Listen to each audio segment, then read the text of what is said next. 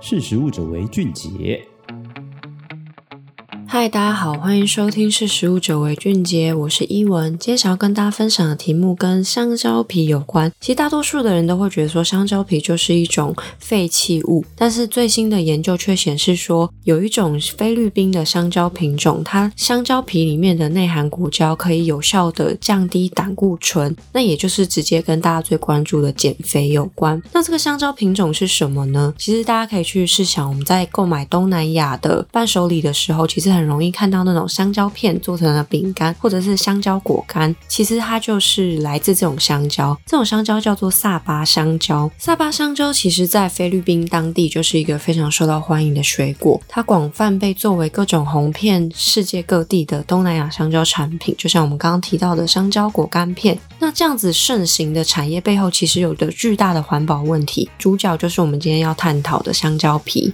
那萨巴香蕉的果皮其实占新鲜果实的总重量高达百分之四十 percent。根据过去的研究来看，保守估计的话，每公顷我们用每年来计算，可以生产出两百二十公吨的香蕉皮废弃物。那这种废弃物相当大量，可是处理起来其实并不便宜，就是会处理的费用非常高昂。那菲律宾目前都是以未经处理或者是直接以固体废弃物倾倒的方式来处理这些香蕉皮。那香蕉皮在土壤里里里面分解过后，就会增加二氧化碳跟甲烷的产生，对于河水啊或者是自然环境都会造成优氧化现象，等于说对于环境也是一个很可怕的生态破坏。那即使因为背后的问题非常严重，但是因为萨巴香蕉在市场上算是一个嗯很受大家欢迎的宠儿，所以很难透过减少前端香蕉的用量来解决问题。所以香蕉皮有没有再利用的机会，就成为科学家寻求解方的目标。那其实我们回。回头谈水果，其实本身就是一个非常具有丰富的营养价值的一个物质，其中有一个非常重要的成分就是果胶。那这种成分其实基本上在所有的水果蔬菜里面都存在。过往的食品工业应用果胶的原料主要来自于柑橘皮或是苹果渣中，那它的用途是拿来作为食品的增稠剂或者是粘合剂来使用。最新的研究刊登于二零二二年一月，这个科学研究就有指出说，因为果胶具有抗血脂、抗血糖、抗肥。肥胖等特性，所以科学界算是蛮蓬勃在研究这一块。那虽然目前果胶降脂的确切机制并不清楚，但可以确定的是，几乎从各种品种的香蕉皮里面都可以萃取出果胶，而皮不能食用，其实恰巧也都是我们面对香蕉皮普遍遇到的状况。在这两者之间，其实就可以产出一个很高的附加价值。那本次研究中其实也提及，萨巴香蕉的香蕉皮采收的最好的程度是它仍然是绿色。色的状态，这是果胶萃取最好的阶段。那香蕉果实在这时候的软硬度，其实对于加工或者是生吃也是刚刚好的状态。所以采收过后的香蕉，像果实有去处，然后香蕉皮有去处，其实是一个最好的方法。那科学家认为说，如果我们可以在更专注的在果胶上面有研究的话，其实是有可能去扩大利用在临床治疗上面，去解决肥胖率的问题。那对于整个香蕉产业所造成的环境影响，也会有正面的影响效果。好，这就就是。今天想要跟大家分享的题目，嗯，如果大家对于今天的题目有兴趣的话，其实可以上实力的官网搜寻香蕉皮、果胶等等关键字都可以搜寻到。那如果对于其他文章有兴趣的话，其实也可以留言给我们 Apple Podcast 或者是 IG、Facebook 都可以。那我是依文，我们下次见，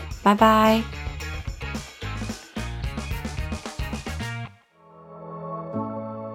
识食物者为俊杰。